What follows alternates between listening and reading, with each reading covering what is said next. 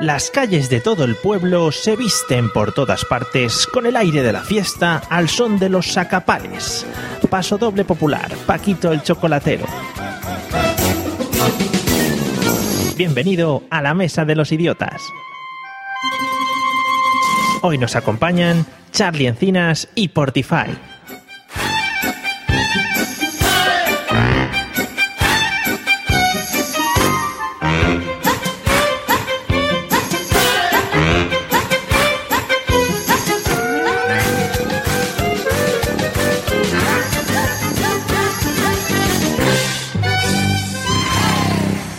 A todos, bienvenidos a un nuevo show de la Mesa de los Idiotas, el podcast donde no vas a encontrar nada aparentemente útil para tu vida.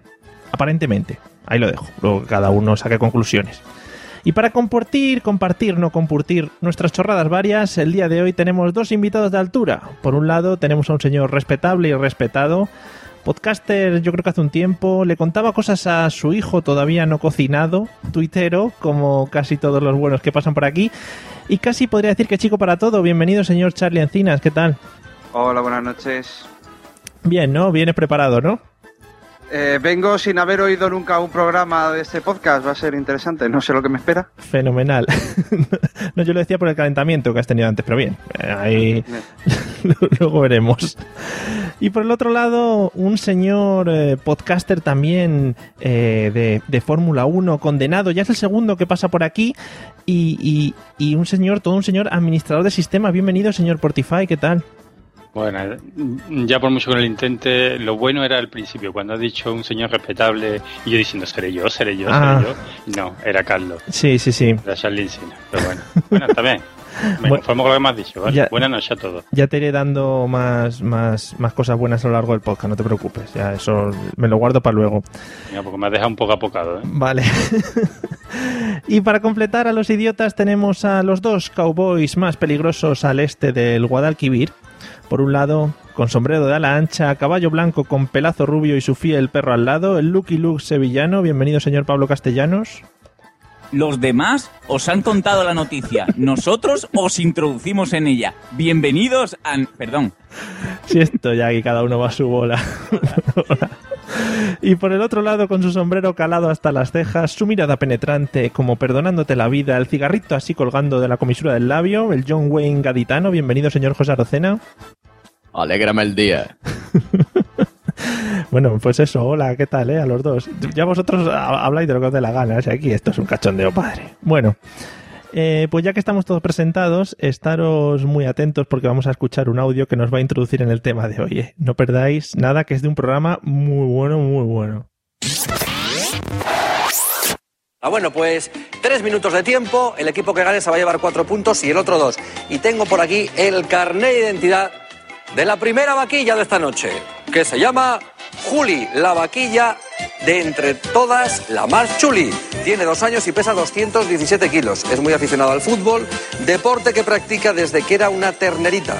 Para su corta edad tiene unas largas patas y unas pezullas descomunales que le aseguran su futuro como futbolista o jugadora de baloncesto. Pues muchísima suerte, que se preparen los dos equipos porque hay que pedir clarines y timbales para recibir a Juli, la vaquilla de entre todas, la más chuli. Yo me voy.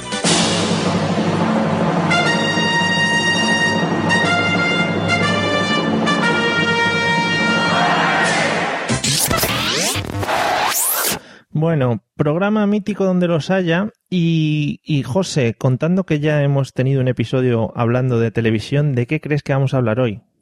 Hombre, yo creo que vamos a hablar de ese maravilloso mundo que es el toreo de vaquillas en las bodas, ¿no? Y bautizos y comuniones. Eso es, eso es para echarle de comer aparte, muy dado aquí en mi tierra. Y, y eso, eso de que los hombres salgan a torear una vaquilla a la una de la madrugada, cuando ya se han tomado unos cuantos de cubata Sí. en la barra libre de la boda, eh, impresionante. Tiene para escribir un libro ahí. Bueno, bueno, eh, lo apuntamos. Eh, algo por ahí van los tiros, no exactamente tema bodas, pero bueno, eh, tiraremos, tira- podemos tirar de ese tópico también.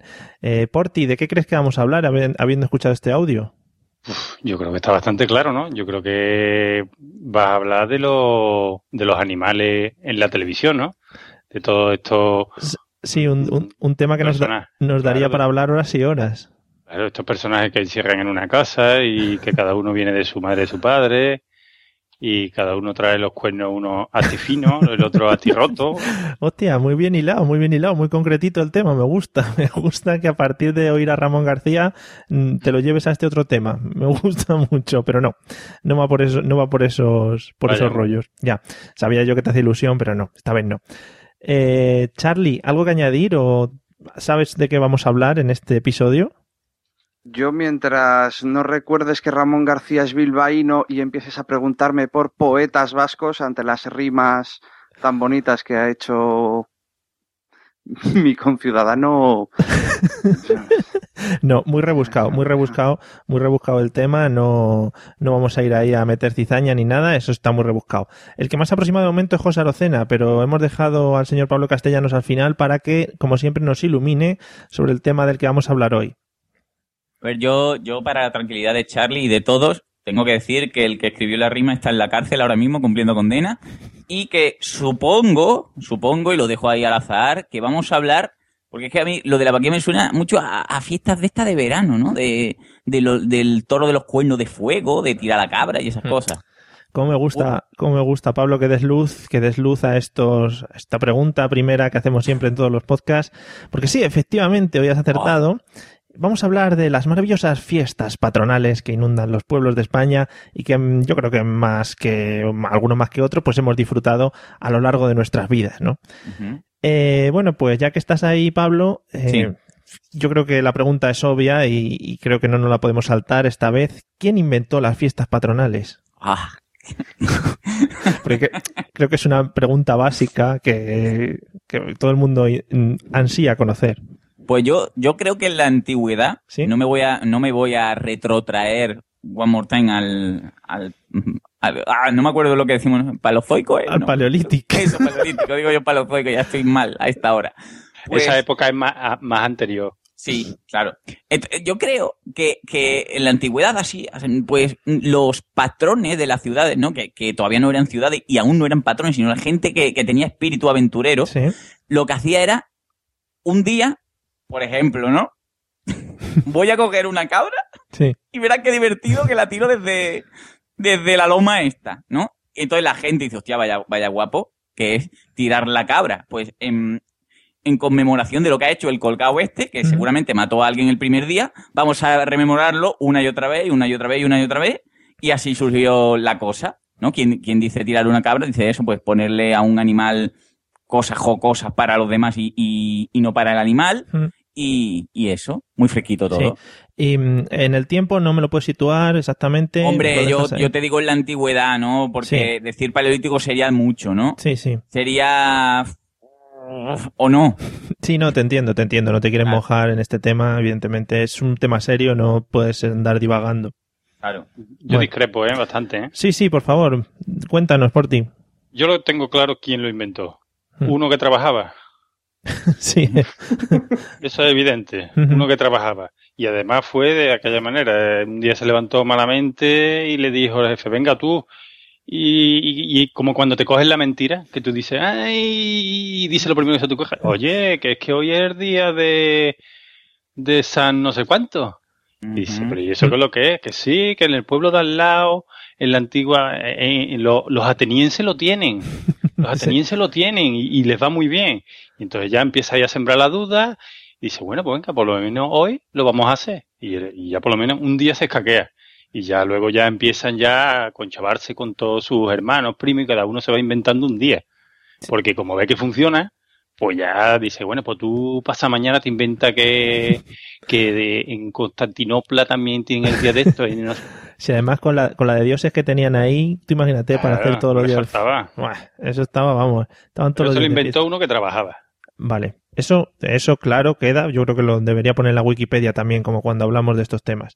Son temas que dejamos ahí en el aire y que alguien, pues si quiere que lo vaya editando en la Wikipedia, que no ponga ningún registro nuestro ni nada, que lo deje ya a su, a su bola.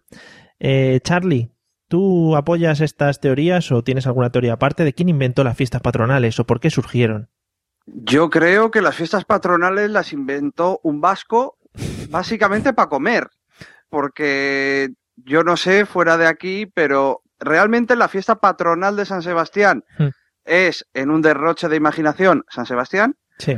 Eh, un día en el que curiosamente no se come y cuando se come son gulas. Aquí tenemos el morro fino y si no cuesta menos de 900 euros el kilo es mierda. Muy bien. Eh, pero lo que hacemos es otros santos que no son patronos. Eh, todos nos dedicamos a comer. En Santo Tomás, eh, así en pleno mes de diciembre, nos ponemos de chistorra hasta el culo y de sidra, sobre todo. Eh, entonces yo creo que las fiestas patronales mm, es básicamente todo para algún vasco lo hizo para comer, Sí. porque las tortas de San Blas, todo tiene... Todos los santos tienen algo para comer. Cuidado, no os caigáis por ahí ninguno. Sí, vamos, eh, lo que quiere, eh, si, si reunimos ideas, eh, lo inventó una persona que estaba sin trabajo y que necesitaba comer, o sea, más o menos como está la mayoría de la población española actualmente. Bien, chiste de estos que me pueden echar de gran hermano, luego si lo, si lo digo. Eh, eh, José, solo faltas tú por darnos tu teoría sobre cómo se inventaron las fiestas patronales. Hombre, a ver, te digo, yo que fui general en los ejércitos cristianos. Sí, sí, hombre. Pablo, déjame hablar, por Dios. No, no, es que estaba esperando el momento y entonces no lo puedo evitar. Ay. ¿Qué haríamos en estos momentos? Bueno, en fin, lo que contaba. Yo fui general en los ejércitos cristianos cuando la reconquista. Sí. Entonces, claro, pues íbamos ahí conquistando, conquistando, ¿no? Y todo el mundo cuando conquistaba su pueblo decía, ¡ay, la Virgen, ole la Virgen! Vamos a hacer, este día va a ser festivo por la Virgen. Y entonces, claro, yo cogí dije, esperarse un momento. Esperarse un momento. Vamos a ver, si todo el mundo celebramos el Día de la Virgen a la vez, Mm. ¿quién va a trabajar? Porque Claro. aquí alguien tendrá que producir. Entonces le dije, bueno, vamos a hacer una cosa, inventarse cada uno una virgen distinta y así hacemos la fiesta en distintas, distintos momentos, mientras que el del pueblo de al lado está de fiesta, los otros están trabajando. Y Mm. así vamos a tener grano. Si no, ¿quién va a moler el grano? Claro. Hacer la cerveza. Para, para fiesta. fiesta. Claro. Entonces, pues ahí, ahí surgió. No, muy bien visto, muy bien visto. Una táctica bastante, bastante inteligente. Si no, a ver, y luego tienes la, tienes la posibilidad de esto que se hace en los veranos de, no, vamos a la fiesta del pueblo de al lado y te pasas una semana yendo de fiestas en fiestas. Y, Claro, ese era yo. Claro. Verdad la estrategia era también esa, ¿no? El ir un poco por picando, picando flores por todos lados. muy bien, muy bien. No, pues, Oye, Ma- Mario, antes de que siga, yo, yo quiero hacer un, un poco de reflexión de que Charlie ha dicho antes lo de la torta de San Blas y, y siempre, es verdad que los santos, aparte de, de- del día que sea, siempre hay algo que se come. Y, y, y eso es torta de San Blas y las tortas Inés Rosales, los morritos de San... lo que sea. Digo, son, son, son cosas que tienen mucho flow, ¿eh? Sí, en Madrid tenemos los huesos de santo que se Eh, comen. también, también, claro. Pues ya había, ya había aprovechado yo. ¿Qué coño un pionono? Yo no- no sé, no sé, ¿qué, qué es eso más concretamente? ¿Algún bollo? Eso es euskera profundo, ¿no? El pionono. No sé, un pastel. Aquí es un pastel, ¿eh? Joder. Y los, pe- los pestiños, a mí me encantan los pestiños. A saber de dónde vinieron, de qué parte del santo viene eso. Sí, sí, sí, el pestiño. Bueno, bueno, pues queda la reflexión hecha de Pablo, todo relacionado con comidas. Y mm, vamos, vamos a, a- a cambiar de tema. Eh, venga, Portify. Eh, ¿Cuáles son las mejores fiestas patronales en las que hayas estado? En las que te gustaría destacar, decir, joder, estas son cojonudas, tenéis que ir todos. Coño, las que están en la playa. En general, ¿no? En cualquier claro. Sí, por, primero porque se hacen siempre en, en veranito.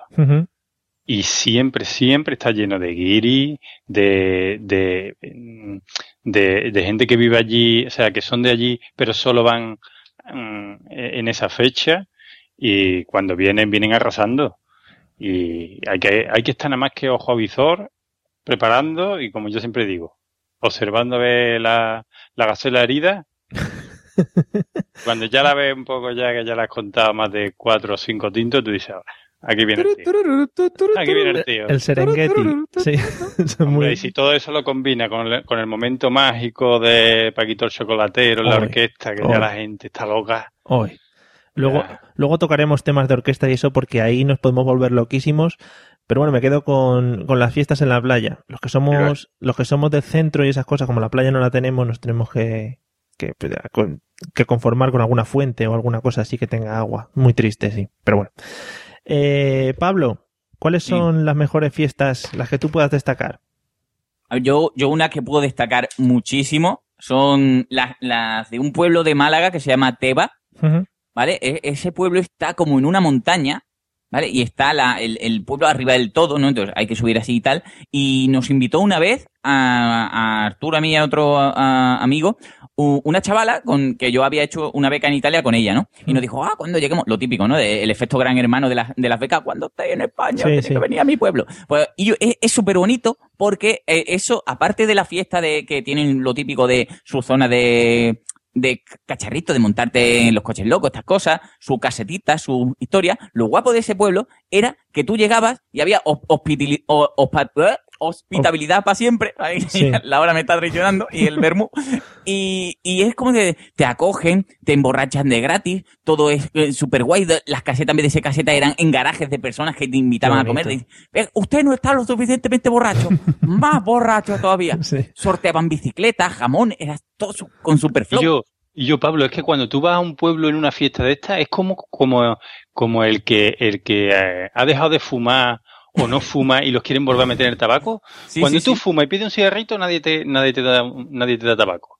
Cuando tú has dejado de fumar o, o, o te quieren meter en el tabaco, todo el mundo te da tabaco, todo el mundo te da Claro. tabaco. O- pues en los pueblos igual. Cuando llega a una fiesta de esas, todo el mundo, que no le falte de nada. Ahora, vete un día fuera de la fiesta Sí. y ve a un bar y, y deja fiado algo en el bar. No, no, yo quiero, yo quiero añadir que eso es cuando eres de fuera. O sea, yo cuando llegué, cuando llegué a VG, todo era, todo era eso. ¡Ah, oh, gaditano, no sé qué! Venga, ve, tómate otra copa, quédate en mi casa a dormir, no pasa nada. Y ya una vez que vivo en el pueblo, ya todo el mundo me escupe. Mira, ahí, malamente. Ya te Qué conozco. radical, ¿no? Ya no te me invi- conozco. ya no me invitan a copa, ya no me invitan a la gente a su casa a dormir. Ya nadie me dice, quédate aquí a dormir. Muy bien. Bueno, hasta luego. Entonces, Pablo, el pueblo este que era como el Disneyland de las fiestas patronales, ¿se llamaba? Sí. ¿Has dicho? Teba, Teba en Málaga. Teba. Bueno, Está a tomar por culo de, de, de- de todo, pero es fantástico. claro, así cuando llega gente están tan contentos, no tienen muchas visitas a lo largo del año. Claro. Eh, bueno, eh, Charlie, ¿qué Traes Coca-Cola, traes Coca-Cola. ¿Es verdad que existe la Coca-Cola? A ver. Eh, Cha- Charlie iba a decir, ¿qué fiestas patronales nos destacarías tú? Yo, para mí, las mejores fiestas patronales son las de San Fermín, por una cuestión fundamental, y es que yo vivo en San Sebastián. San Fermín es en Pamplona, con lo cual lo tengo a una horita de coche, muy comodito, tal. Eh, no tengo que sufrir la parte mala. Los de Pamplona se van de Pamplona porque se convierte aquello en la ciudad de la mierda y tal. Y lo bueno de San Sebastián es que como Pamplona se peta, pues hay muchas guiris que vienen luego a San Sebastián a dormir Mm. y vienen ya borrachas ya de Pamplona y Qué todo. bonito. Entonces no tienes que gastarte un duro. Es todo muy práctico. Qué bonito. Luego aquí hay playa, se despelotan en la playa. Es Mm, todo muy, muy bonito. Tú me estás diciendo que la comida viene hacia ti, ¿no? La, la comida viene hacia ti, ¿no? Sí, sí. En autobuses, de 50 en 50. A puerta gallola la recibes. Que, que te iba a decir que además que sí, que te he visto en unas fotos por ahí muy ataviado vi- mm, corriendo los Sanfermines. Sí, hijo, sí. Sí, ¿no? En- En mis tiempos mozos, Ah. cuando tenía rodillas. Este año ya no corro. Ya, me- ya he anunciado que me he retirado. Ah, sí, sí, ha salido por la televisión, ha sido un- toda la gente está conmocionada por el Te va al. Chelsea, ¿no? Me han dicho, ¿no? Bueno, No, eh, me han fichado en las fiestas de Deva para correr con los toros de las fiestas de Deva, de un pueblo de aquí. ah, vale, Vale, vale. vale, vale. No, que quede claro las cosas porque a ver si los de San Fermín, los de Pamplona se van a, se van a mosquear o lo que sea. Bueno, pues José, eh, ¿cuáles son tus fiestas preferidas, las que destacarías? Hombre, yo me voy a, comer- a poner cómodo, porque yo, como no, voy a ser embajador de mi pueblo. Hombre, Porque yo, yo creo que este pueblo es el que más fiestas tiene de toda España, porque esto tiene, vamos a ver, os me pongo a contar, ¿eh? O sea, nosotros aquí en VG, aparte de, de las, las fiestas nacionales, tenemos el carnaval, después al mes siguiente tenemos el toro volado, una semana después la feria de abril, después tenemos en verano la feria de agosto, Sí. Y después está alguna, alguna día de patrones por ahí, este 7 de mayo, por ejemplo, fue festivo, en fin, ya hay unos días festivos por ahí. Pa- pa- Y las fiestas las fiestas de aquí son muy instructivas. No sé si quieres que me meta ya en ello o después te me pongo a explicarte cómo van las fiestas. No, te iba a decir que para que luego digan que los andaluces siempre están de fiesta, ¿eh? Y siempre ahí con las palmitas y tal, que va, que va. Mentira, Eso no. mentira, son De mentiras. verdad, la gente, Sin qué, vergüenza, alguien qué lo que mala. decir. qué mala es, qué mala es. Eh, ¿Qué temas ibas a tocar, José? Por si no los No sé. tocamos, que te adentres ya. Hombre, no, no sé si explicarte un poco el funcionamiento de las fiestas. Hombre, ejemplo- a mí, a mí, yo levanto la mano desde aquí y lo del toro volado me ha dejado un poco catacroc. Sí, mira, el, el toro embolado consiste en que salen dos toros a la calle. Embolado se llama porque el- los cuernos llevan dos bolas para que no le, no le abran el horcate a la gente. ¡Mentirilla! Claro, Eh, no, pero, para eso toros, lo sueltan. Pero Sí. dos toros grandes, o sea que eso duele. ¿eh? O sea que cuando te coges un toro de eso duele. Bueno, Bueno, total, que lo sueltan por la calle ahí y los toros hacen como una especie de recorrido, la gente va al lado de los toros corriendo, eh, estilo San Fermín, pero más cutre, ¿no? Hmm. Y al final, lo que es muy curioso es que después, como una, no, perdón, dos semanas después, en la feria de abril, pues esos toros, cuando terminan de correr, se matan y en la feria de abril se come la carne de ese toro. pero se matan quién, el uno al otro. No, no, no, o sea, se Ah. matan, yo me Un imagino que los. headshot. No, yo no sé, los- me imagino que los, los matarán así a- a- anestésicamente, ¿no? No Sí. sé. Y, y yo entonces de- eso. Yo te, tengo, después hace un guiso. tengo una duda. Eh, Tengo una duda. Ese pueblo no tiene que ser muy grande, ¿no? Eso, ¿cuánto, cuánto corréis? ¿10 segundos? No, si 20? yo no, yo paso del toro, Ah. yo no corro, yo me voy a emborracharme. O sea, Ah, porque es curioso, porque está la gente que va a correr toro y después está la gente como yo que vamos a beber. Entonces yo me voy a donde está toda la fiesta, me pongo allí a beber y a charlar y eso, y paso del toro porque me parece muy cruel. Muy bien, muy bien.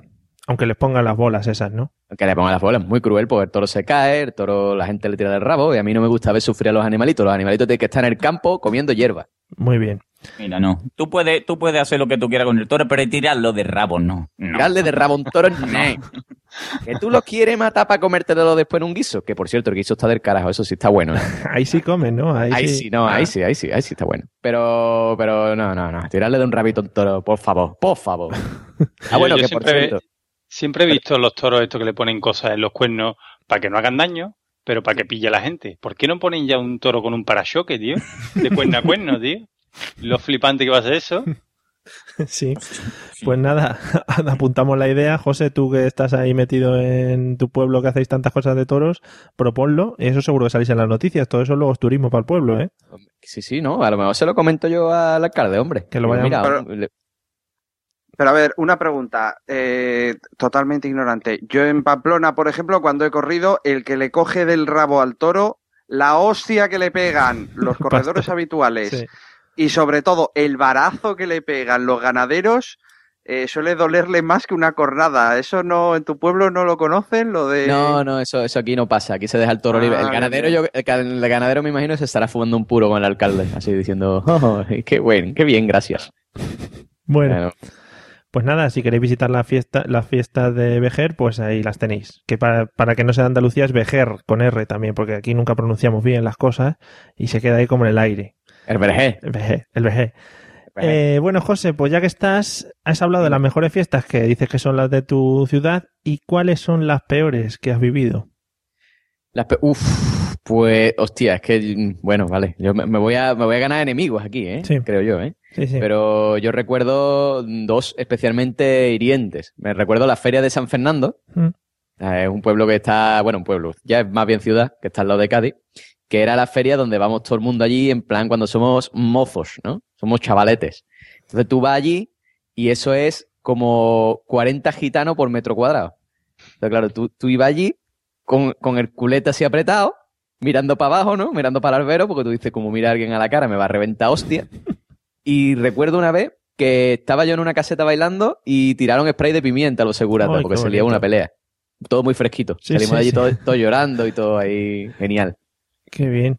Y en, Mm. en verano y eso ahí con el calor y todo ahí mezclado. claro. Además, es muy, muy curioso porque yo no sé si en la feria de Sevilla lo harán, pero en la feria aquí en verano les ponen como una especie de aspersores a las casetas, donde tú estás bailando y está cayendo agüita así, ch, ch, ch, ch, como si estuvieran regando. Sí, sí. No sé. Eh, ¿Podéis confirmar desde Sevilla? A ver, conectamos. Yo en la caseta no lo sé, yo eso lo he visto en algunos toldos de la calle para lo que es el refrescar, ¿no? Sí. Pero Yo Hasta ahí no llega. creo que mi mente, en mis recuerdos nebulosos, mm, me viene algo de eso, sí. Bueno. Bueno, Bueno, pues, aquí, na- aquí se hace. bueno, pues ahí queda. eh. Además, seguro que sería una caseta de estas que tienen polvo en el suelo, que vas levantando polvo según bailas y tal, todo muy bonito, ¿no? Sí, Muy sí, cómodo. además yo creo que ya lo comentamos aquí, creo que ya lo comentamos, que cuando hay mucha gente metida en la caseta, el plástico empieza a sudar, el sudor de, o sea, es, digamos, el, el vaho y el humo de los tabacos y Se todo em- condensa. empieza a caer del techo y esa gota está muy fría y te da en, en, en la nuca Mm. Y tú dices, ah, sí, o sea, me encanta el sudor reconcentrado de toda la humanidad en mi cuello. Y sobre todo cuando te cae en el cubata, es glorioso. En bueno. eso estaba yo pensando, que a mí en el cuello no sé si me iba a gustar, pero estaba pensando en la bebida. Qué Yo rico. puedo, yo puedo confirmaros que está saladito, ¿eh? ¡Ay, qué rico! ¿Cómo me está apeteciendo? O sea, la moda de los gin tonics con cosas raras surgió en la feria, ¿no? Entiendo. Sí, sí, con sudor de humanidad. Y si me pone un gin tonic con sudor de humanidad, por favor, sí, ahora mismo. qué bonito, qué rico. Exprimes un poco el, la tienda esta de campaña y vamos tirando para adelante. La tienda de campaña. Ahí ahí ha quedado clara mi ignorancia. Bueno, Charlie, eh, ¿qué fiestas destacarías como las peores en las que has estado? Yo destacaría las fiestas de San Sebastián, Ujú. porque es el 20 de enero, que Ah. es, en el norte es una fecha fantástica, porque no puede llover, ¿para qué? Es- ponemos las fiestas en un día así cómodo y soleado. Sí, Eh, sí. y luego tenemos la bonita costumbre de ir por toda la puta ciudad tocando tambores y barriles 24 horas sin descansar. Que hay gente que tiene festivo, pero hay gente que trabajamos a nivel provincial y no tenemos festivo. Y tienes a una puta tamborrada debajo, por pura probabilidad, todo el puñetero día. Es un día muy divertido, Qué muy bonito. también. Que no tenéis medida para nada. No, no, no, aquí nos, nos disfrazamos todos de soldados napoleónicos o de cocineros y ala, a desfilar por la ciudad. Y ya de niño, ya con siete años, ya te meten en la tamborrada infantil y tienes que ir con el colegio tocando por la ciudad y ya ahí te meten el gusanito para toda la vida. Y seguro, el- y los niños, mamá, ¿me has escuchado? ¿Me has escuchado? ¿no? Entre, entre 2.000 tambores, Sí. mamá, ¿me has escuchado? Sí, sí, sonaba- Hijo, el que mejor toca. Mi hijo lo está escuchando, el que mejor toca. La has clavado, la has clavado la nota esa. He, he He visto, comprado unas baquetas nuevas y están, no veas. he visto a Pablo que no sé, no sé si querías decir algo, Pablo, ahí en un momento. No, no, yo es que estaba, estaba pensando, estoy... No sé si contar lo que voy a contar ahora porque es un poco triste. Bueno, Cuéntalo, cuéntalo. no, no, ahora, ahora te pregunto. Yo lo que, lo que quería preguntar a Charlie primero era ¿qué, qué se celebra vestido de cocineros? Porque, bueno, vestido de napoleónicos estos, bien, pero de cocineros. Eh, pues que básicamente como los franceses nos dieron por culo hace 200 años, eh, pues se ve que los franceses estaban en la cola para coger agua en la fuente y los cocineros estaban también en la cola esperando para coger agua en la fuente y se peleaban a base de mm, tambores y barriles. Ah, Uh, eso está cogido, eso, qué mal, qué mal cogido está eso, ¿eh? Me, Eso me- es me una confirma, me confirma que Chicote estaba allí. Sí, Sí, Bien, bien. vestido de Agatha Ruiz de la Prada, sí. Vaya Claro. fiesta, esa fiesta, esa fiesta viene de una mentira seguro. vamos. Qué mal, sí. Qué Claro. mal cogido está todo eso. Vamos. No, lo- no veo yo eso base ninguna, ¿eh? Con alfileres, porque tiene, para todas las fiestas todo el mundo sabe que tiene que haber una virgen por ahí por medio o algo por ahí, porque si no, claro. no son fiestas ni son nada. Bueno, Pero aquí como Dios es vasco, pues ya nosotros las vírgenes no las vemos. es verdad, es verdad, en eso no había caído. Eh, por ti, ¿qué fiesta destacarías como la peor del mundo? O en la peor que has estado, sí. mm, la- la- las que son de los pueblos estos mm, de sierra, Estos de la serranía, como el que fue Pablo. la que ha pues destacado bueno, antes Pablo, sí. Yo no voy a decir pueblo para que no se mosqueen, pero es que yo como cuando la primera vez que nos dan en la juventud y nos dan el carnet y el primero tiene un coche, Hmm. mm, sabe que se abre un universo, ya el mundo se te queda corto. Con un R5, cinco notas, el mundo se te queda pequeño. Y entonces, para eso había un calendario entero, ¿no? Sí. Y, y las de los pueblos estos recónditos de la sierra, muy mal, ¿eh? Muy mal porque es que la gente es muy, muy territorial, digamos, ¿eh? Sí, sí, yo lo he vivido eso también. Son ¿eh? de esas me- fiestas, de esas fiestas bonitas que vas con miedo. En vez de pasártelo bien, vas con miedo toda la Sí, noche. A mí me han tirado botellas, ¿eh? A mí me han tirado botellas y con tres colegas y decir, ¡eh, ahí están los de la capital! Y tirarme No, botellas. Pero No, aquí, no aquí, en un pueblo recóndito, digo. Y salí, de, y salí con el coche en marcha y el que no se subiera con el coche en marcha se quedaba allí, vamos. Y los mataban. Y sí, no, pero te voy a decir por qué. Porque es que cogieron los coches para perseguirnos. vamos. Qué bien, qué bien. Oye, A mí me han seguido con motos de 49 en un coche en el bello pueblo de Olite. Madre mía. Por si ¿qué- acaso no vuelvo. ¿Pero que vais de feria o de Mad Max? O sea, dice, vamos ahí un momentito allí a, a que nos No, maten. pero si es que simplemente que tú le hablas a una chavala o, o tú, porque ya, ya cuando llevas muchas, tú ya preguntas, ¿no? Oye, a- a- al- porque siempre vas porque alguien conoce a alguien, pocas veces vas a la aventura, ¿no? Y cuando conoces allí a alguien, tú le dices, oye, a esta chavala le puedo decir algo, porque allí es que hay que ir con mucho cuidado.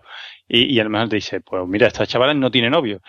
Y de pronto le hablas y, y de pronto tú ves que cuatro, cuatro venados con, que le llega la ceja de oreja a oreja, te empiezan a mirar fijamente, a sacar, a sacar cosas raras de, los de los pantalones, Em, bueno, palos, Ah, y, vale.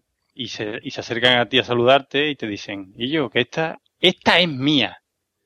Como que esta es mía. Sí, esta es mía. Es que en los pueblos, por lo visto, hay alguna que ah, ellos tienen su novia, pero aparte tienen su ganado, digamos. ¿no? Claro, claro, Y se la no piden, se la pueden- piden. eso es, se la piden, se la tienen reserva. Si, si por ejemplo, si, mm, si necesita luego un amante, pues ya sabes, esa tía solo se va a poder ligar con ese tío, porque está pedida. Claro, claro. Eso No, es ganado suyo. Escucha, yo te voy a contar una vez que estuve yo en un pueblo de aquí de la sierra, de Cádiz, que estuve con tres amigos, éramos nosotros más, más jovencillos, y el pueblo es muy chico, muy chico, entonces era al revés, o sea, las tías venían a nosotros y nos decían cosas por la calle, o sea, era flipante. Nosotros íbamos caminando y las tías nos silbaban, nos decían cosas, y yo decía- hostias, hostia, y por la noche se confirmó, o sea, salimos por la noche, pasamos por al lado un par de discotecas y empezaron a tirarnos botellas y vasos, así tal, y tuvimos que correr, correr bastante. Te voy a decir una cosa, mis colegas éramos siempre normalitos. O sea, lo que son cinco colegas como los, como los cinco que estamos ahora aquí hablando, igual. Ni más, ni, ni chicos de discoteca, ni que vamos a la última moda. Hombre, es yo soy, bueno, el doble de Hugh, Ham- de Hugh Jackman. José sí, es Hugh Jackman, o sea que no... Había muchos sitios que nos han dicho los tíos, ya está bien, hombre, que es que vais provocando. Vaya guapo, tío. Es que, vamos tío, si- provocando, tío. vamos a ver, si te quita el segundo botón de la camisa, tú vas provocando por ti. Claro, es que así no se puede ir por la vida. Como si un tirillo toda la vida, tío. Va Bueno, peligrosamente por los Sí. pueblos. Claro. Va. bueno Pablo, eh, ¿estás concentrado ya para lo que tienes que contar? Pongo, Sí, música, eh, pongo música de violines. No. No, no, música, música triste, por favor. Vale. A mí, a la, a la tierna edad de. No sé si unos 12 o 13 años. Me, invi- me invitaron a pasar una fiesta que era la fiesta de los mayordomos, pero no Uh. consigo mm, acordarme de, de, de qué pueblo era. mm. Pero, pero, ¿eso qué? A ver, eh, la, la fiesta de los mayordomos, según recuerdo, era Vamos que eli- Google. Vamos eligen a, a un tío y una tía y los pasean por el pueblo en burro cantando incesantemente ya están aquí los mayordomos, los mayordomos ya están aquí, durante tres horas, ¿vale? Pero con una flautita, y, pero eso es toda la frase que tiene la canción. Entonces, eh, aparte de- de- del peregrinaje este que, que- que siguen, Por supuesto, Ay. eso, se- eso será un honor, ¿no? hombre, porque es que eso es como una romería, eso es la polla. ¡Hostia, que me han elegido mayordomo, Dios mío! ¿Sabes? Y Ya me puedo pone- morir tranquila. Mi hijo es este año el mayordomo. Tía, pero esto, pero esto es muy fuerte. Dice, hoy fiesta de la mayordomía de la Hermandad del Rocío de Granada. Oh, man. Ah, Ah, no, no, pero eh, Es otra, esa no- ¿eh? es otra diferente. Ah, vale, bueno, la cosa es que mm, empezaban como a... Había una unos pollos, no sé si eran pollos, eran unos animales colgados de una cuerda, Madre mía. y tenías que pasar en el caballo y trincarlos con una lanza que había. Era súper desagradable porque además algunos se quedaban sin cabeza, los pollos estos. Y por la noche, que era o sea, mi gran trauma, había una fiesta donde era, mm, aparte de, de ¿cómo es? Bailando el sukusuku, cosas de David Bisbal, bueno, de David Bisbal cuando no había existía todavía, cosas así de, de charanga, ¿no? Y mm, había fiesta de disfraces. Yo cometí el error de disfrazarme de, de médico porque era lo único que tenía, era súper triste, con cosas verdes y tal. Y había concurso de disfraces y, y- y solo elegían a las tías buenas. Pero es que después, por la noche, en la casa que nos quedábamos, me la jugaron. Porque se supone que había, los mayordomos estos despertaban a la gente por la noche a las 4 de la mañana, a las 5 de la mañana, a la hora que les diese a ellos Y la te gana. que- y te- iban como con una con unas unos cazos metiéndose casa por casa diciendo. ¡A despertar! eh", pe- pegando berríos y yo busqué camita en un cuarto estaba ocupado en otro cuarto estaba ocupado el sofá estaba ocupado y fue la primera noche con la tiena edad de 12 años que dormí en un huequito de detrás del sofá Joder. súper triste y, pa- y pasé súper frío y nadie me hacía caso y todo el mundo durmiendo pero eso, eso parece una película de John Carpenter, ¿eh? los mayordomos asesinos. Y yo, Mario, ¿no, nos da la impresión de, de que muchas tradiciones de, de, de, estas fiestas son así, en plan random? Es como cuando, mira, que ya nos hemos constituido como pueblo, vamos a hacer la fiesta para y tienes que ir a un sitio y decir, mira, que vamos a montar esta fiesta. ¿Y cuáles, cuáles van a ser vuestros rituales? Pues, ah, pues venga, pues mira, aquí tienes el bombo y ahora empieza a sacar cosas del bombo, sí, pues mira. Va a constar en que tenéis que coger a una marmota, la tiene que coger el, ni el niño que, sí. que, tenga minusvalía no. en el brazo derecho. No, y ponerle una peluca. Eso es, y a las 4 de la mañana hay que darle patadas a una lata, pero con un zapato de madera, de pino, de no sé dónde. Sí. Pero todas estas tradiciones, todas estas tradiciones van mucho también a lo, al bestialismo y al despertar y al molestar a la gente, que eso es muy de, de las fiestas. Pero en ninguna se viola, ¿no? En ninguno, en ninguno se viola, ¿no? No. Hasta ahí no han llegado ninguno, ¿no? Cosas ilegales creo que de momento las, las más habituales, pero no, violaciones y eso creo que todavía no. Pero ah, lo siento, lo siento, es la fiesta patronal, lo siento. Sí. Lo dice la patrona. Y aquí, aquí en México hay una, una, una, tradición muy bonita, una, un día muy bonito, una, una fiesta que es la, la tortilla de tagarninadas. Entonces Oh, tú, aquí invitan a tortilla de tagarnina. Eh, Y tienes que explicar a lo que es la taganina, sí, yo lo sé. a mí me da miedo preguntar, pero que... Pues, bueno, la tagarnina es como los espárragos trigueros. ah, vale, vale, vale. ¿Y invitan y a quién? Invitan a, a todo el pueblo, o sea, se pone un tío Ah. aquí a hacer tagarnina, y, a tortilla de tagarnina, y, y la gente va, se pone en fila y va, y va cogiendo tortilla de esa. Pero claro, como, como suele pasar cada vez que hay algo gratis, Hombre, pues la gente hace cola desde las 10 de la mañana y después no hay tagarnina, va nadie. y repiten y van con dos La, sí, platos. sí, la vieja pasan dos veces y después Oh. está el colega y dice, eh, Quillo, guárdame una para después. Sí, sí. O puede siempre ser, pagan para los hijos. claro, Dame y puede, ser también, señora, se ha puesto usted tres veces la cola. Ah, Si a mí no me gusta, pero es gratis. Es algo así, algo así. es. Es verdad. Bueno, bueno, ya que habéis contado vuestros pequeños traumas, Pablo, como ya sabemos, los tiene más arraigados que los demás y siempre cuenta alguno sobresaliente por encima de los otros. Yo, tú te ríes, pero tú no has dormido detrás de un sofá en un rincón oscuro. ¿eh? No, no, y además Eso es muy duro, ¿eh? no dormirías mucho, estarías ahí pensando ahí. No, porque eh, después cuando vinieron los del bombo, imagínate qué susto me pegaron. y, y nadie me quiere y eso, eso es muy triste, sí. Venga, Eh, Mario, ¿vamos a hablar ya de la orquesta o no? Sí, tranquilo. Charlie, eh, Charlie, ¿alguna anécdota que se pueda contar, que se pueda contar así eh, para gente de, mm, bueno, alguna anécdota de alguna fiesta patronal que quieras compartir? Eh, yo no tengo grandes anécdotas porque como siempre he sido el buen chaval que no bebía y iba conduciendo, Hmm. eh, lo más que tengo es a la gente en el sueñódromo, también conocido como Plaza del Castillo de Pamplona, eh, mamaus a las 12 del mediodía, Hmm. un sol del carajo, oye, pero se dormía más a gusto que la hostia. Eh, y más que nada el alcohol que Sí, el alcohol ayuda bastante a lo que es corría dormir, everywhere. a lo que es dormir ayuda bastante cuando lo ingieres en cantidades industriales, sí. Pero, hombre, hay una cosa muy bonita que yo recomiendo en las fiestas patronales de Pamplona en San Fermín eh, de ver, es antes del encierro, una cosa que nos saca la tele es alerta a los policías locales eh, sacando a los borrachos Mm. del recorrido. Amablemente, Eh, ¿no? Además. No, no, no, es impresionante porque es como en las películas de acción, o sea, yo vi a un barriendo. tío que estaba parado, barriendo del suelo. no, no, y gente que estaba de pie, que tú no la veías borracha, y que el policía ya de tantos años le cogía y solamente con mirarle ya sabía Hombre. que iba borracho, Es y en que- cuanto se acercaba a la valla le cogía de debajo de los hombros y lo levantaba por encima de su cabeza el policía. Es una cosa muy bonita. Bud Spencer es un mierda al lado de los munipas de Pamplona. Es que esos Yo de policías, vosotros no os metía con ellos. esos policías tienen el superpoder de las madres, que te huelen si ha bebido. Ha dicho, tú has Sí. bebido, llevas toda la noche bebiendo. El ir, el ir vestido de mujer también ayuda. ¿eh? Sí, efectivamente. Eh, bueno, José, ¿alguna anécdota que nos puedas contar de algunas fiestas? Uh, bueno, yo no, la verdad es que yo soy de las personas esa que, que simplemente bebe y se ríe en la fiesta. O sea, yo no hago Mm. ninguna cafrería, pero yo recuerdo la, la primera, el primer toro volado que yo vine, que como ya he dicho, eh, yo, yo vengo a beber y a pasármelo bien. Qué patrocinado está este episodio de hoy, ¿eh? Sí, Por sí, sí, VG. sí. Vale, el vale, ayuntamiento de BG le va a tener que poner la manita al alcalde, ¿eh? Vale. Y le oye. Bueno, total, que, que la primera, el primer trombola que yo vine, descubrí un, un vino que hay aquí, que se llama Clarito, que es un vino que se hace con, con la uva y está súper dulce. Total, que a mí me encantó. Yo dije, venga, clarito, y venga, clarito, venga, clarito, venga, venga, la clarito. tontería, Claro, como eso tiene azúcar a reventar, Hmm. pues en vez de darte el bajón típico que te da con el alcohol, pues a mí me daba subidón. Y venga, clarito, y venga, clarito, y venga, clarito. Total, que al, al día siguiente tuve que ir a la universidad, fui a la universidad, y no entré en clase, me quedé en el patio, respirando así.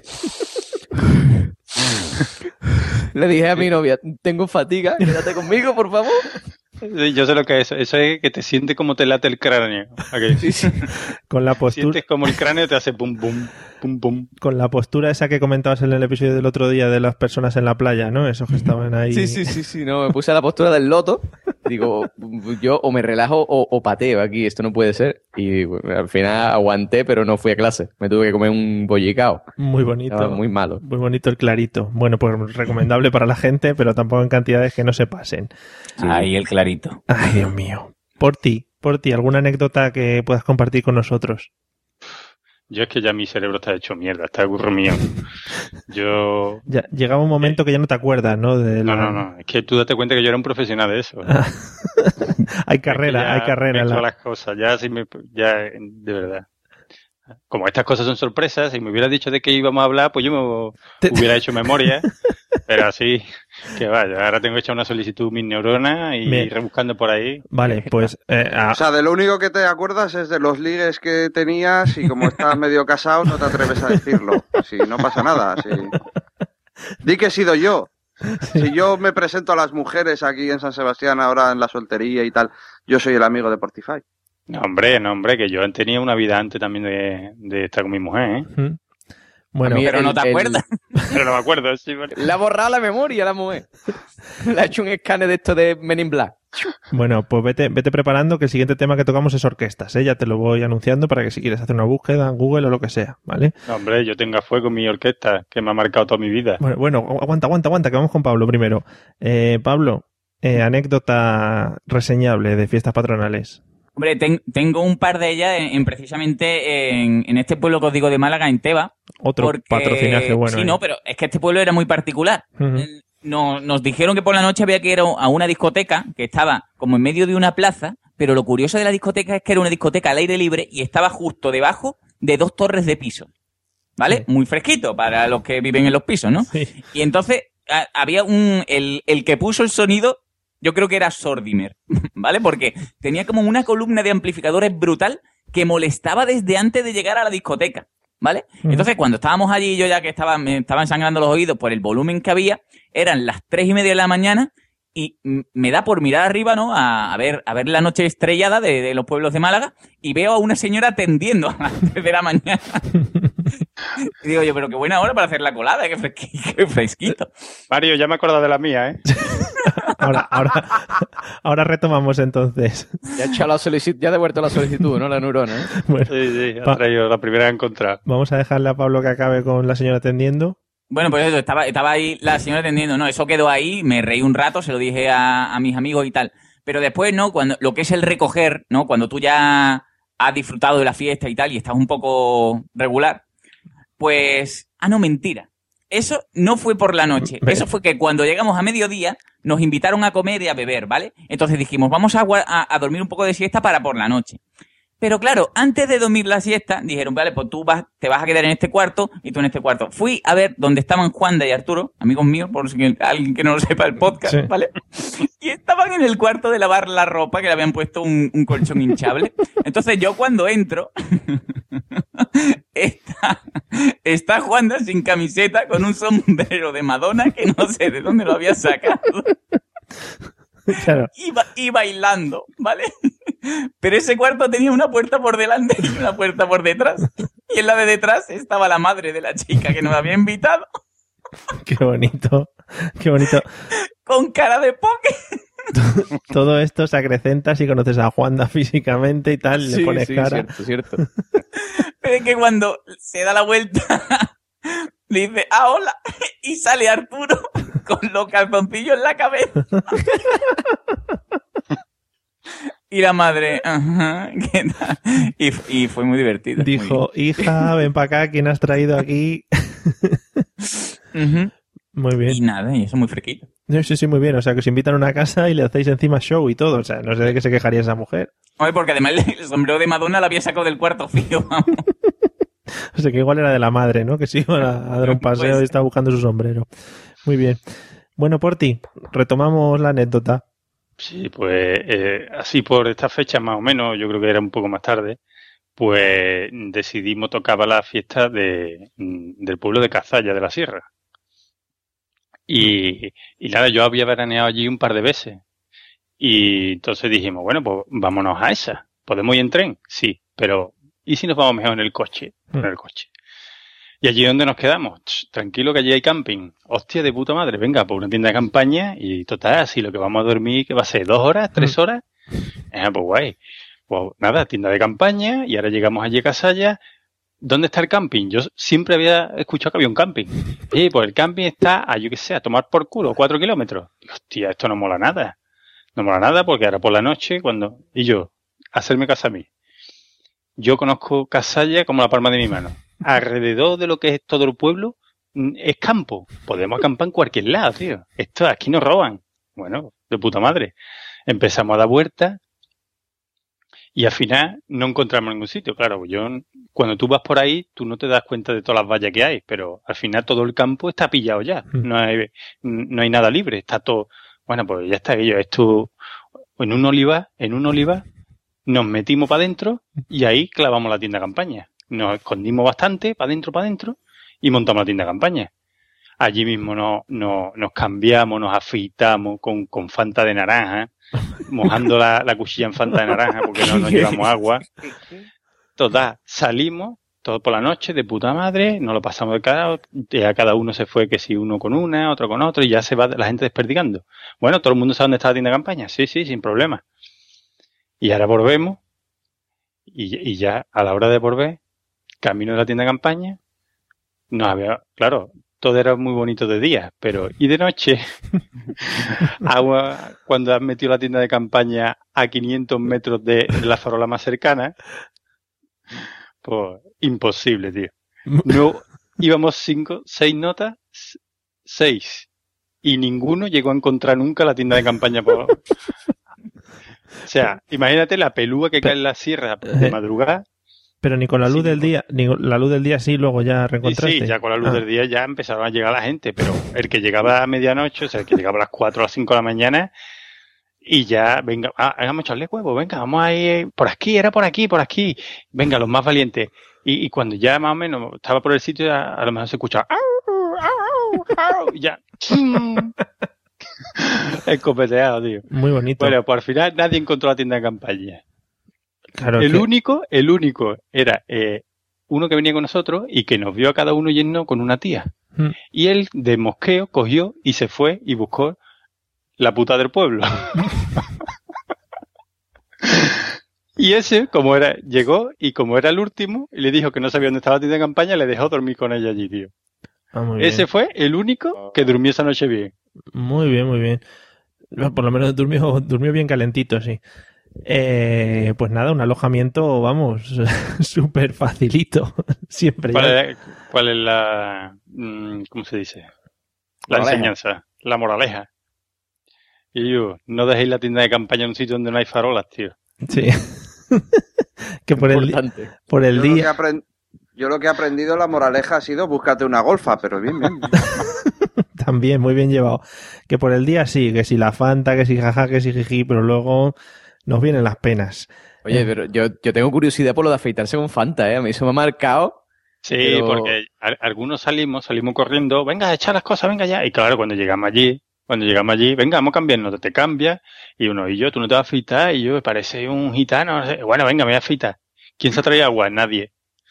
Ah, es igual, pues yo me echo la espuma, me mojo con Fanta naranja la cara, que es líquido, Claro. A ver, o sea, me yo echo la lo, espuma. Lo de afeitarse con agua mineral ya lo hubiera visto fuerte, pero lo de Fanta ya es que es impresionante.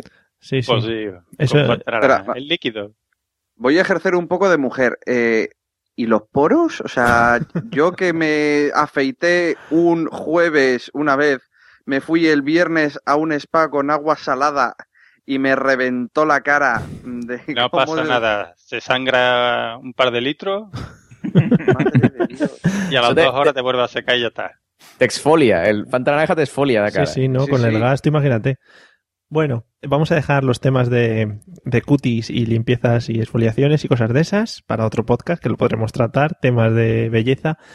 Y vamos, José, a hablar un poquito de lo que es el baile, de lo que es las orquestas, de Ay, todo ay, ay, ese ay, mundillo, que eso sí que es bonito. Por ejemplo, Sí, cosas que recuerdes tú, nombres de orquestas así reseñables o las orquestas que han marcado tu vida. Oh, yo es que no he sido muy de orquesta porque ¿sabes lo que pasa? Que Te hombre, quedabas yo, hablando yo vi- en la playa, no sé qué. Sí, sí, sí. Claro, no, yo es que he vivido, he vivido siempre en ciudad, Ah. pero bueno, ya cuando me mudé al pueblo, aquí en Vejez es una cosa muy curiosa también, que no hay orquesta, sino hay un hombre que se llama Emilio, que tiene un piano, un piano de esto así de, de verbena, Sí. y, y ahí se pone él a cantar con su mujer. Es él, su piano, Emilio el del piano, ¿no? Aquí se le conoce como Emilio el del piano, y su mujer.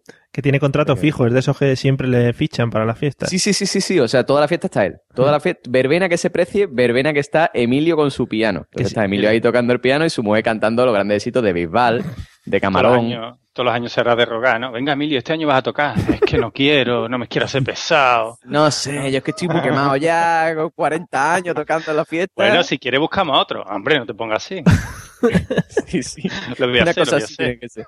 El tío, el tío enrollado, ahora, eso, o sea, eh, es eso. O sea, es él y su piano, no es una orquesta. Ahora, no le hace falta más, ¿eh? O sea, no está, es un crea un figura, te canta lo mismo, te canta Bisbal que el barrio, Hoy, que, cual- vamos, y, y- y te lo hace perfecto. hoy, según me lo estás poniendo, yo estoy a punto de quitarle el contrato allí que tiene en BG para traérmelo para acá, ¿eh? No, escúchame, eso hay que exportarlo, ¿eh? O sea, yo creo que Emilio y su piano en el YouTube triunfa, ¿eh? Tiene un- y además tendrá un piano de estos que hace sonidos diferentes, ¿no? Que pone baterías y cosas de esas. o- Sí, sí, claro, ya te digo que es, es- es un hombre orquesta. O sea, con el piano lo hace todo. Sonidos, dice, tiene la canción entera, muchachos, sonidos. Es- esa es la evolución del Casiotone, aquel que teníamos, ¿no? Que hablamos de- tiene, tiene ahí 8.000 canciones y dice, ¿cuál queréis que las tengo todas? Además, no sé ni tocarla, pero hago como que las toco. Sí, es verdad. Sí, es verdad. Magnífico el señor Emilio. Estamos conociendo a gente, José, que ha rodeado tu vida, que está triunfando mucho, porque el otro día hablaban todavía de la señorita Tony, o sea que sigue coleando por ahí. Sí, sí, sí, sí. Sigue O sea, coleando y yo creo que Emilio está a la misma altura que la señorita Tony, si no uno un poco más arriba que el otro, pero bueno. Grandes personajes estoy sacando yo en este podcast, ¿eh? Sí, sí, sí. Emilio el del piano y su mujer. Bueno, ¿tiene nombre artístico o solo es Emilio el del piano? Emilio el del piano, ese es el nombre de Emilio. Pero Pero hace piano. poco, Herder piano, ¿no? Con Herder- Así, sí, sí, sí, con R. Herder piano, doble R. Vale. Bueno, eh, Charlie, ¿alguna orquesta o algo así destacable o algo así tipo José de en los bailes de las fiestas patronales? Yo tuve una época oscura, un verano muy malo.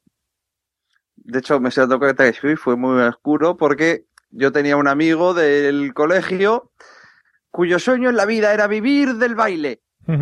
El tío lo está consiguiendo, pero lo que ahora es un respetado profesor de hip hop mm, a nivel nacional, empezó en una orquesta que mm, rondaba por Guipúzcoa y el problema era que la orquesta, aparte de que el cantante de la orquesta vivía las canciones de Bisbal más que Bisbal, eh, claro, el tema era como nuestro colega mm, quería vivir de eso, pues eh, había que hacerle un poco de apoyo moral y me recorrí varias, varias fiestas de Guipúzcoa eh, siguiendo a esa orquesta, más que nada para que hiciese bulto y porque aquí somos muy paraicos todos, Sí.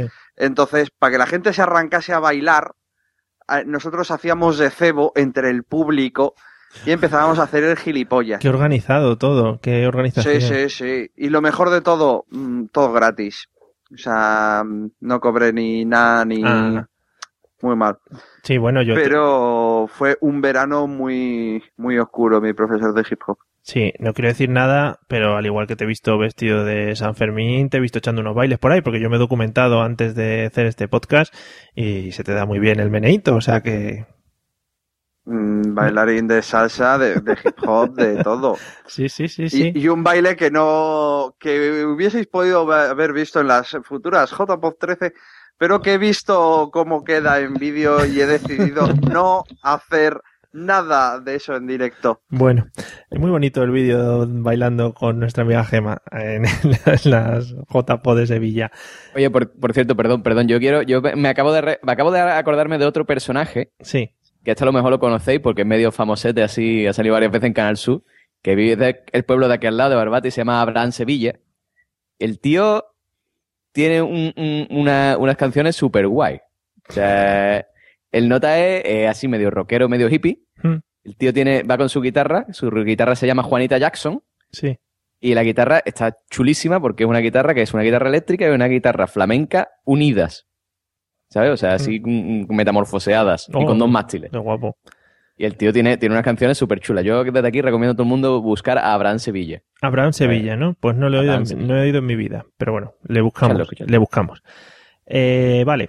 Eh, por ti, cosas destacables de las orquestas de los pueblos. que, por ti, se, ha ido. Ah, ah, vale, entonces no, por ti no. ¿Veis? Eso me pasa por no estar atento a las cosas. Eh, que mm, Pablo, entonces, es que es el único que me queda. Eh, yo, yo, creo que hay que destacar mm, un poco la formación, ¿no? Antes, como bien José ha apuntado, el tema de que la orquesta de pueblo es muy importante que, esté un buen Casio, ¿no? Un Casio de dos pepinos, por lo menos gordo, ¿no? Aunque no sea bueno, pero que sea gordo y que, que, el tío tenga un poco de esparpajo. Y si puede ser, y esto sería un, algo que, que, tendrían que añadir los que no lo tengan, dos muchachitas ternescas, ¿vale? esa muchachita que está ahí que me sobra un poquito, pero soy simpática y me pongo esta ropita de lentejuelas, que, mm. gusta mucho, ¿no? Porque una muchacha ternesca en un pueblo es lo que más le puede gustar a un señor de campo, ¿no? Sí. Estas muchachas de que a lo mejor por cuando, cuando le corta el sujetador por detrás le sale ahí el pequeño Michelo, ¿no? Que, es lo que se lleva. Sí. Y, y recientemente estuve estuve en un, en un hotel y había animación social un poquito, ¿no? Y descubrí a, a este gran compositor que es Esteban, ¿no? Esteban eh, en, el cartel de, del anuncio eh, tenía un pañuelo motero así en el pelo y unas gafas de sol y una, una perillita así a lo, a lo Lorenzo Lamas en, en renegado, un poquito, mm. ¿no? Y Esteban ponía, ¿eh? Atención, ponía más de ocho discos vendidos en Estados Unidos. Y digo yo. Más de ocho. digo, entonces en Estados Unidos lo peta, pero aquí toca en un hotel, ¿no? Es A lo mejor como, yo qué sé, como Celine Dion en Las Vegas. que a lo mejor solo va a hacer su gira a ese hotel. Ocho discos vendidos son a su madre, a su padre, a sus tíos, son ocho en total, ocho ah. editados. Sí, sí, sí. Y, ah. y, él decía, eh, rock de los 50 60, 70 y 80. Y, otra cosa, nombre artístico Esteban a secas. Esteban, sí, no creo que ahí, ahí se resbaló un poco. Sí, no, no, tiene mucho negocio ahí, no le veo yo mucha salida al nombre artístico ah, Esteban. A lo mejor yo que sé, en Estados Unidos con... Sí, Esteban. Esteban. Esteban. Sí. Bueno, pues nada, ahí queda el amigo Esteban a la altura más o menos del que nos ha contado José, Emilio. Y, y ya que hemos recuperado a Porti, eh, algo que comentar acerca de orquestas, tema bailes, ese gran mundillo del arte y de la luminiscencia. La, gran orquesta que me acompañará hasta, hasta el fin de mis días, en mi recuerdo. La Orquesta Brasilia. Joder, qué la Orquesta Brasilia. Qué nombre. Pues, qué nombre. Esa, esa orquesta que la, que la he visto yo por, por media Andalucía. Era, la, era la grupi, la grupi de la Orquesta Brasilia. Este, este, empezaron, vinieron una vez a mi, a la, a la, a la velá, a la velá, que no me ha hablado de las velas también, las mm. velas de mi barrio. Y luego la he visto por algún que otro pueblo coincidió con ellos. Y, y, eh, y, empezaron muy fuerte porque eran por lo menos seis, seis o siete, y llevaban a dos, a dos cantantes que estaban tremendas. Y claro, triunfaban por todos sitios, da igual lo que cantaran, ellas todos se ponían a bailar con sus dos modelitos y tenían a todo el mundo. Ya al siguiente año volvían y ya pues le faltaba una. Bueno, no pasa nada. al siguiente año volvían otra vez y ya no, ya no eran dos buenos ni una. Ya era la mujer del otro que estaba un poquito en carne. Pero bueno, tú sabes, todavía tenía su público. Y ya el morir ya de ese elefante fue cuando ya no encontraron mujer y, y el pianista se tenía que hacer la, las voces. Sí. Eso ahí ya, el primer día que apareció, y la gente, ¡eh, fuera, fuera! Pues yo no más Qué grande. vergüenza. Con lo que nosotros hemos seguido a la Orquesta Brasilia y que nos vengan ahora con este cachondeo. No, pero yo lo he visto muy alto, ¿eh? Yo, yo coincidí con uno en, en la feria de aquí de Cama, que es un pueblo grande, Sí. y armaron un taco como si fueran famosos, ¿eh? Bueno, bueno, bueno. Además, yo creo que todas las orquestas de este tipo tienen una serie de características que son todas iguales. Es lo que dice Pablo. Tienen dos o tres muchachas que bailan, luego quizá un chavalito guapo que también baila, luego un hombre gordete que suele tocar el piano y que es el que manda, que es el que or- organiza allí la orquesta y tal, y luego unos señores viejunos que se dedican a tocar o el, o el saxo y además o saxo y trompeta y se mueven todos a la vez para un lado y para otro. Eso es magnífico cuando bailan saxo y trompeta todos a la vez hacia los lados. Si hay una oportunidad de ver a todas esas, esas orquestas juntas, Oh, digamos que es como una congregación de bandas, es en la feria de abril de aquí de Sevilla. todos a la vez. Porque casi todas, sí, porque eh, si no tocas ya en la feria de Sevilla, es que no eres nadie. Oh. Casi, Pero- vamos, casi todas las casetas tienen su orquesta, casi todas no, pero por lo menos la mitad tienen orquesta. Pero el mundo Y- orquesta, al menos en la zona de Castilla, ha perdido mucho en los últimos años, porque ahora ya van en camiones, el Mm. camión se abre y es escenario, y se ha perdido una cosa muy bonita que era los, los chavales del pueblo con 10, 12 años, antes cuando tenían, claro, veían a la buenorra, la primera teta que veían Ah, era sí, los chavales que se metían por debajo del escenario a la parte de atrás a ver a las buenorras de turno. Qué bonito. Eso los camiones nos lo han arrebatado a los jóvenes de hoy en día. Hombre, en mi, en mi barrio, en mi cuando venían a mi barrio y se metían a cambiarse en la asociación de vecinos, y allí estábamos nosotros intentando forzar las ventanas con palanca. Qué bonito el ansia viva ahí por, por, por ver. Claro, y, y además lo que han comentado es lo bonito que es un escenario de esto que te pone de no te preocupes que yo te pongo el escenario, que son las- los tablones estos de aglomerado, Hmm. que va el cantante ahí que va crujiendo y de, uy, ten cuidado que lo mismo me caigo, ¿sabes? Que, Que se, bonito puede, es. se pueden usar a la vez también para luego hacer la plaza de toros en la plaza del pueblo. Son Sí, son reusables. reutilizables, claro. Sí, se giran y, que, que- y que antes, y que antes de subir les dice a la orquesta, mira, yo creo que no, que esto está firme, firme, ¿eh? Ahora, no abuséis del taconeo, ¿eh? En fin. Bueno, eh, el gran mundo de las orquestas, eh, todo el mundo conocido, alguno, todo el mundo hemos visto una orquesta de pueblo y todo el mundo hemos disfrutado de ese gran ambiente, además que son muy de eh, vamos a felicitar a no sé quién y de repente te suben ahí arriba al escenario. Bueno, eso es magnífico y precioso.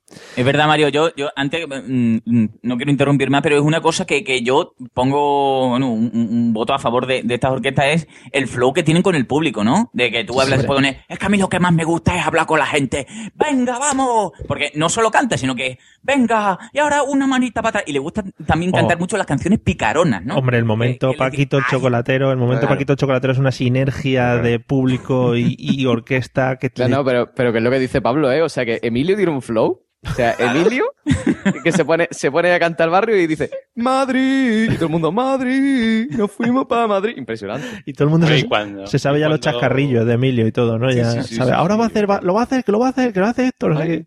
Que va, que va a dar la patadita de Bisbal. Y cuando ya, y cuando hacen el descanso y se van a la barra, que son auténticas estrellas, ¿eh? rodeados de la, Oh. de, de- de- de la gente que se le acerca. Qué bien ha tocado esta, qué me gusta, qué bien, todos los años te veo. Guapa, está guapísima. Qué bonito, Eh, qué bonito. Están allí apoyados. Esa divorciada que le ataca al Emilio de turno. Eh, ¿o no? Que dice, tú esta noche como cantes, canta, pero no te quedes sin saliva, que luego hay trabajo. Tú esa tú. que estabas cantando era para mí, ¿verdad? Porque te he visto mirándome, ¿verdad? La de Bertín Osborne, esa que canta mía, oy. Y, y to- todo el mundo sabe además el nivel de la orquesta dependiendo del día en que la han puesto en, el- en la fiesta patronal. Si te ponen, si es de viernes, sábado y domingo y te han puesto el viernes, dices, "Mm, esta orquesta es, bueno, es No. carilla, pero no. Si te ponen el domingo, dices, uy, está la baratilla. Oye, yo, yo, yo he descubierto una chavala que tienen que salir del entorno de, tienen que salir del entorno de feria porque lo valen, o sea, son la leche, la gente que busca en el YouTube, las mónicas. Madre mía, hoy, Son o sea, hoy te has traído un listado de gente para publicitar en este podcast que escuchan millones de personas. Como la feria la tengo reciente, Ah, vale. me voy acordando de, de- de eso. Pero escúchame, las mónicas, tenéis que buscarlo porque son buenas, buenas, buenas. Hombre, también muy comercial, Ahí lo dejo. Claro, o sea, Es vale, como- claro. están a la par de Esteban, vamos. Emilio, Emilio. Joder, no, Esteban es el Recordamos de a todos los oyentes que no hay enlaces en el post de este episodio. No, no, Ah, no, no vamos a poner nada de esto porque nos castiga Google, o sea, nos tira para atrás en, el- en- en las listas. Bueno, el último tema ya que quería tocar, también con respecto a bailes, orquestas, etcétera, etcétera, y ya para despedirnos hoy, irnos a acostar, porque José se nos ha quejado mucho al principio que tenía que madrugar mañana y nos ha llorado, etcétera. por favor. Sí. Eh, personajes en los bailes. Eh, alguno que se os ocurra así que siempre hay en todos los bailes de los pueblos. Venga, José. Hombre, a mí me encanta, me encanta porque, la, por ejemplo, aquí en Veje, la fe- en la feria de, de verano, Mm. hay un día que es el Día del Mayor, ¿no? Entonces a mí me encanta ese Emilio con su piano, ¿no? Joder. Y todos los viejos en la plaza del pueblo bailando los pajaritos, Oy, oy, oy, oy. con, claro, con- con las manos puestas en los sobacos y haciendo con los codos así como si volaran. Y, eh, eso es impresionante. O sea, eso es entrañable. y pidiendo pasodobles ahí como locos a Emilio ahí, tócate el, el- este. Sí, sí, bueno, aquí no son mucho de paso doble, No, son oh. más de sevillano. Ah, ¿no? bueno, claro, claro, que vosotros tenéis Claro. allí el baile autóctono. Claro, claro, pero, pero, pero a mí me encanta eso. O sea, los viejos que tú has visto cuando tú ves a tus familiares en las bodas y se te cae la cara de vergüenza, ¿no? Pues es igual, pero claro, estos no son tus familiares, entonces te estás más relajado y te puedes reír. Sí. Muy bonito, o Mm. sea, el Día del Mayor. Muy bien, pensáis en todos. Me gusta ese pueblo. Muy bien. Ir de vacaciones. Eh, por ti, ¿algún personaje así que te puedas encontrar en los bailes?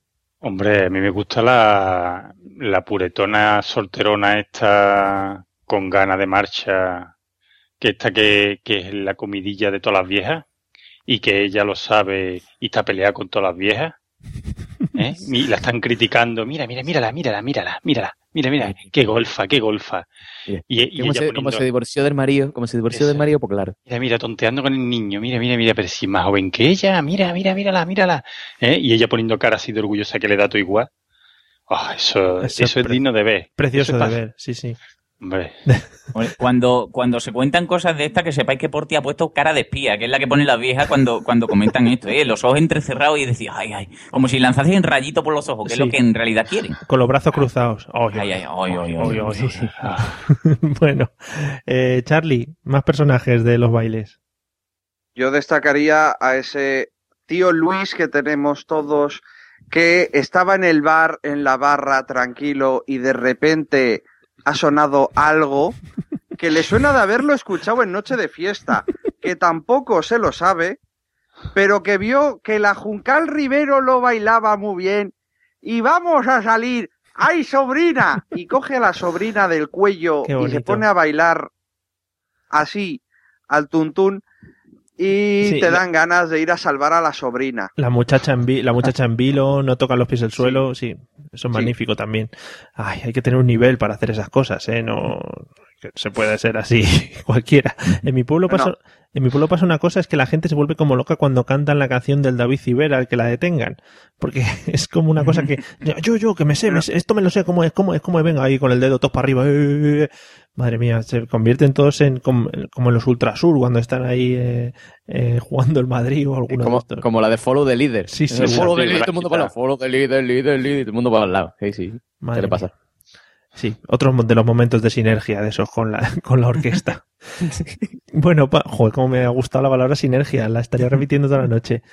Pablo, eh, ¿algún que otro personaje que nos hayamos dejado por ahí de los bailes? Sí, a ver, yo he pensado en uno que, que además es que es muy, es muy famoso ese tipo de personaje por internet, que es el que baila eh, solo y, y baila con todo el flow del mundo y le da igual el mundo entero. ¿Sabes? Ese, sí. ese- típico que da igual que si, si, si tenga cubata o no, pero él va a su puta bola y no le hace falta a nadie. O sea, el mundo es suyo en ese momento y se marca un baile que, que tú lo ves y dices, este hombre está malito, llama a la ambulancia. Pero no, él, él es que él siente la cabeza. música. Él siente la música. Lo que pasa es que en ese momento está sintiendo otra, diferente a la que están poniendo. Claro, que él va a su rollo y es súper feliz en ese momento y, y ve cosas de colores y, y es fantástico ese hombre. Es, Sí. es- es happy. Además es impresionante porque muchas veces, muchas veces ese hombre se cae y hace como un paso de rap. Hace así, aprovecha para hacer como "Ué, eh", Sí, el ruso. sí. o algo así. Sí, porque, porque todo está fríamente calculado. Sí, Pero lo mejor de mi personaje es cuando se va emborrachando, ¿eh? Que ya empieza a dar, llega un momento que empieza a dar penica, ¿eh? Sí, sí, sí. No, pero eh, ya, eh, la, la cuando ya- ay, Cuando, cuando ya está toda despeinada. ¿Eh? Sí, no, pero, pero tú hazme caso, lo de, le- el hombre que dice Pablo, yo lo he visto, o sea, lo, lo- lo estoy visualizando en mi mente y ese hombre que bailan como por espasmo eléctrico. O sea, es como... Parece que le están dando calambres, tío. Es impresionante. Sí, sí, me Es eso, el, el- el mundo me sobra y soy parte del universo, ¿eh? es fantástico. sí. Me estáis emocionando que por fin alguien valore mi, mi forma de bailar. Magnífica. No, además lo que dice José del paso de breakdance es auténtico. Ay, Dios mío. Bueno, eh, no sé si queréis añadir algo más así de última hora, así rapidito, sobre las fiestas, algo que os haya quedado que digáis, hostia, no me voy a quedar con esto dentro. Que viva el. vale, yo creo que con eso... Clarito, mira, clarito. con eso podemos cerrar por todo lo alto. Así que vamos a empezar sin de las despedidas. No, no nos han metido presión como le pasó a Pablo en el episodio número 13, que eso desde aquí hay que denunciarlo claramente, Pablo, muy mal hicieron contra tu persona. O sea, El señor de la noche que me, me- me atacó. ¿eh? que vamos. Pero te puedes creer que organizar una J-Poke para que te corten. Qué vergüenza, qué vergüenza desde aquí. Yo lo eh, indignado estoy y lo denuncio. Bueno, y lo primero, antes de despedirnos, darle las gracias a los dos invitados que hemos tenido hoy. Espero que señor Charlie Encinas que se lo haya pasado usted bien. Y, y nada, que, que muchas gracias por haber participado con nosotros. A vosotros por haberme invitado. No, hombre, a eso estamos, hombre. Y, y muchas gracias, señor Portify. También espero que se lo haya pasado genial. Y, y nada, gracias por habernos contado todas estas anécdotas, sobre todo la, tien- la de la tienda de campaña, que le puede servir para mucha gente que se vaya a, a trasladar a los pueblos en este verano. Nada, hombre, me lo he pasado genial. Ya, y además ya puedo decir que soy un idiota, ¿no? Sí, sí, sí, ahora ya con, Antes no, papel- ¿eh? con papeles. no, ahora sí. Luego ya te mandamos un diploma firmado y todo por, el- por nosotros tres, que somos los más idiotas. Eh, y nada, mm, Pablo, José, muchas gracias. No sé si tenéis algo que añadir después de Pablo, después de la entradilla que me has hecho al principio, nos, recordando no sé qué, no sé qué era.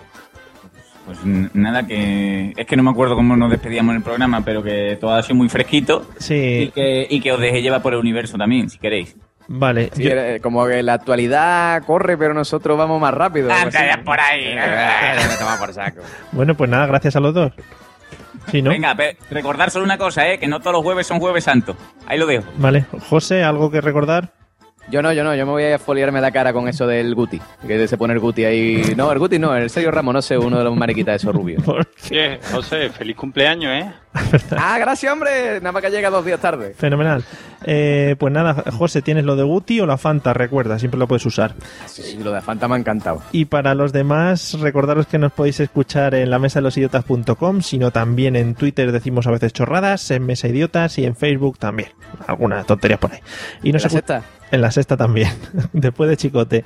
Nos escuchamos en el próximo episodio que será el 15, que va a ser eh, no tan espectacular como este, pero andará por ahí más o menos. Hala, hala, adiós, ¿eh? Adiós. Fíjate como los importantes. ¿Qué dices? A la despedida, hombre. ¿Qué despedida? ¿Qué quieres ahora? A de ese programa. ¿Qué programa? Ah, la actualidad nos persigue, pero nosotros somos más rápidos. A- hasta aquí desinformativo de hoy. Qué Ah, flow, qué flow, sí. María. Perfecto, perfecto. Al adiós.